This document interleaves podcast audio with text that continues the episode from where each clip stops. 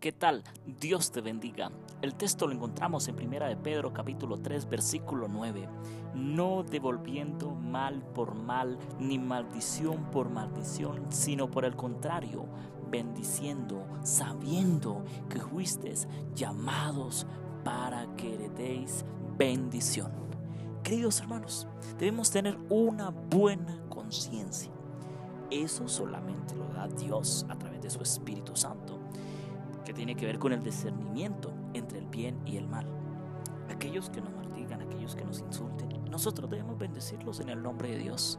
Aquellos que nos tratan mal, aquellos que nos difaman, aquellos que son chismosos, que hablan de nosotros, nosotros debemos bendecirlos. Nosotros debemos ser tan llenos de Dios, tan espirituales, que siempre debemos comportarnos de esa manera fuimos llamados a heredar una bendición. Dios está preparando una bendición para nosotros. Una patria celestial donde moraremos con Él por toda la eternidad. Calles de oro, un lugar maravilloso, un palacio celestial. Pero especialmente Él también está preparando bendiciones terrenales. Tal vez estás pasando por la prueba, por la angustia, por la dificultad. Dios está preparando una bendición para ti. Debes aguardar, debes esperar Debes esperar el tiempo de Dios, ser paciente, perseverar.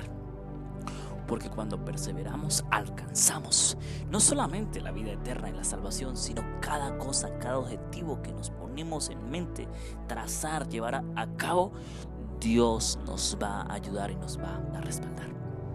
Ahora, no debemos esperar que siempre Dios nos complazca a nosotros, sus hijos.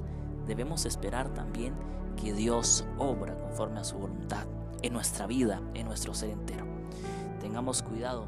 No portemos mal a los que nos insultan, a los que nos quieren difamar, nos, nos, quieren ah, hablar falso testimonio. Debemos bendecirlos en el nombre del Señor. Debemos orar por ellos. Debemos orar para que, para que Dios los cambie, para que Dios los transforme, para que Dios los moldee también y también para que los llame a la salvación.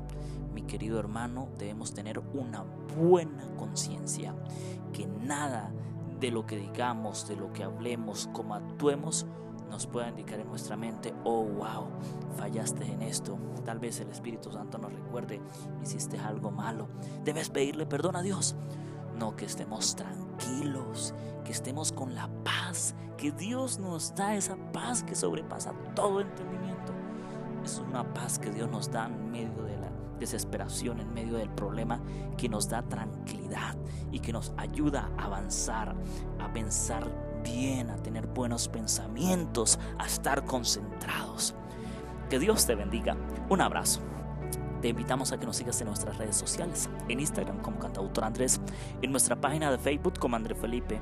Suscríbete a nuestro canal de YouTube André Felipe. Te invitamos a hacer tu donación, tu aporte en nuestro sitio web cantautorandrefelipeministry.org. También te invitamos a escuchar esta reflexión y muchas más en Radio Intelectual Adventista.org, en Radio Ministerio 70 y Somos Su en Radio La Voz del Cuarto Ángel 89.7, 92.7 FM, alumbrando al mundo con la gloria de Dios. Que Dios te bendiga. Un abrazo grande y fuerte.